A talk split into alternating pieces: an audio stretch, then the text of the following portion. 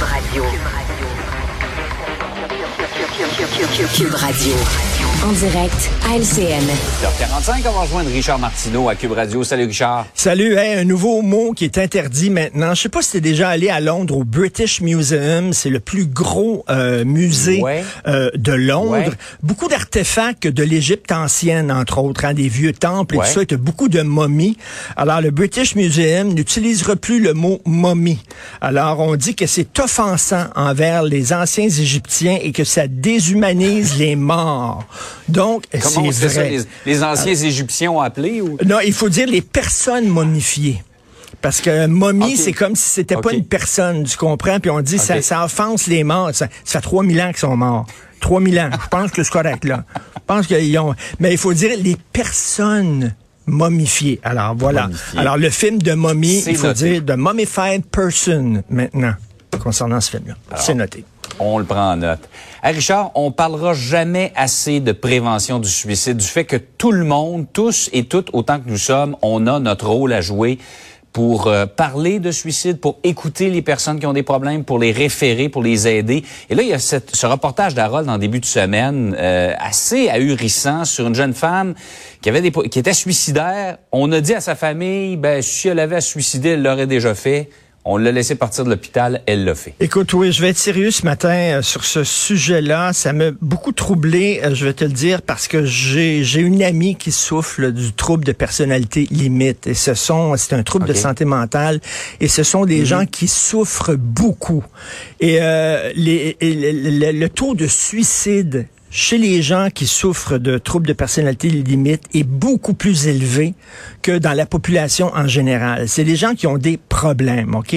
Cette jeune fille-là, Christine Caron, 25 ans, elle est allée euh, un soir à l'urgence Beaucoup de ces gens-là, à un moment donné, souffrent et se ramassent dans les urgences psychiatriques. Elle est allée le 9 décembre à l'urgence.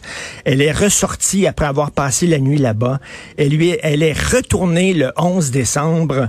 Euh, écoute, L'ami en question que je te dis, c'est- quelqu'un qui, des fois, de temps en temps, pouvait s'auto-mutiler parce qu'il il souffre tellement euh, au point de vue euh, euh, psychologique à l'intérieur qu'ils se font mal pour pouvoir, au, au moins, quand ils ont mal dans leur corps, Se concentrer ils oublient, sur autre chose. Ils, oublient, ils sont concentrés sur autre chose. Ils oublient le mal qu'ils ont à l'intérieur. Elle est allée là-bas et il y a un médecin qui, paraît-il, parce que cette jeune fille-là, avant de s'enlever la vie, elle a écrit à ses parents, paraît-il qu'il y a un médecin qui a dit, euh, ben là, tu fais ça rien que pour euh, attirer l'attention, puis tout ça. Si tu voulais vraiment te suicider, tu t'aurais pas raté, tout ça. Et ça rappelle, hein, bien sûr, les propos euh, d'une infirmière euh, face à Joyce et Chacuan. On se souvient de ça. Je comprends que dans le milieu de la santé, ils sont épuisés, ils sont au bout du rouleau, puis tout ça, mais tu, tu, pas ce, tu tiens pas ce genre de propos-là vis-à-vis les gens. Est-ce que les médecins, est-ce que les infirmiers sont suffisamment formés pour dealer avec des gens qui ont des troubles de santé men- mentale? Euh, je ne sais pas. On pose la question. Écoute, là, il n'y a rien de prouvé. hein. C'est cette jeune fille-là qui a écrit à ses parents. Je ne sais pas si effectivement le médecin a dit ça. Mais ça me choque énormément. Ces gens-là sont en désarroi complet. Et je le rappelle, en Cube Radio, on est devant le parc Émilie Gamelin. Tous les jours, Ouais. je vois des jeunes délirer à voix haute, à quatre pattes, se rouler dans la neige, crier, euh, parce qu'ils s'auto-médicamentent hein, avec la drogue et tout ça.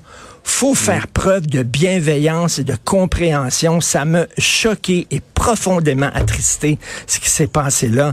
Euh, J'espère qu'on va euh, faire la lumière là-dessus. Et moi, ben, je salue notre confrère Harold justement qui, qui nous a parlé de cette histoire-là, qui est vraiment Ouais. inacceptable.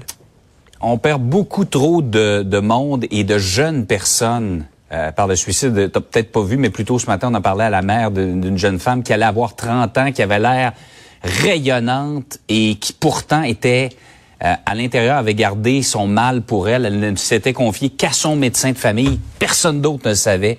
Elle s'est enlevée la vie. Faut vraiment en 1 parler. 866 appel. Si vous connaissez des gens qui ont des problèmes, si vous avez des idées noires, Mm. n'hésitez pas.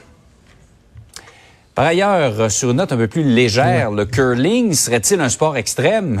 Une commission scolaire du Manitoba dit que c'est un sport à haut risque. Moi, je sais pas si c'était comme moi, mais quand je regarde le curling, c'est tout le temps comme ça. Je regarde ça tout le temps comme ça. J'ai assez peur qu'il se passe de quoi.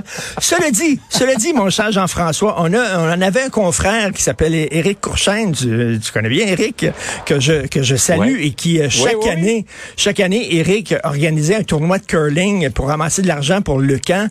J'ai participé à quelques reprises je pense que tu es allé. Je suis tombé, c'est vrai que je suis tombé sur la glace de temps en temps.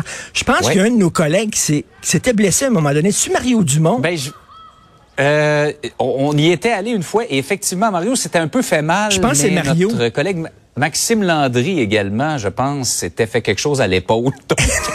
Quand tu ris du fait que c'est un sport extrême, ben, les dangers de glissade sont importants. C'est vrai, c'est important. Mais là, là, ça va être quoi la prochaine? Est-ce que, est-ce que les jeux de poche vont être un sport à haut risque? Non, mais tu joues aux poches et à côté, il y a quelqu'un qui dort, la bouche ouverte, et tu rates ton coup, puis tu envoies la poche dans la bouche, là, il peut s'étouffer. Là. Ça peut être un... Non, mais tu sais, à un moment donné, là, on va-tu pouvoir faire quelque chose? Le, ballon chasseur, tu peux recevoir le ballon en pleine face. Je veux dire, là, ils vont être assis, puis ils vont être devant leurs écrans, puis c'est tout. Là. À un moment donné, là, tu sais, c'est bien beau. Mais ça, c'est une question d'assurance. Hein. Ils ont peur aux assurances. Ils ont peur qu'un parent qui porte plainte contre l'école et tout ça. Et là, on pourra rien faire. Mais bref, le curling, qui est le sport le plus excitant au monde. Alors, et, vraiment, et maintenant à haut risque. Ceci dit, ça prend des aptitudes, par exemple. Euh, ça a l'air, ça a l'air plus facile à, dire qu'à faire, vraiment. Je l'ai réalisé, moi, quand j'ai joué. Ah non, non, moi, ils m'ont filmé en train de balayer, puis tout ça, mais tous les vidéos ont été détruites. Hein? Vraiment, vous pouvez rien voir maintenant. tu t'es assuré qu'il ah n'existait plus de traces. Salut. passe une belle journée. Bonne journée. Salut.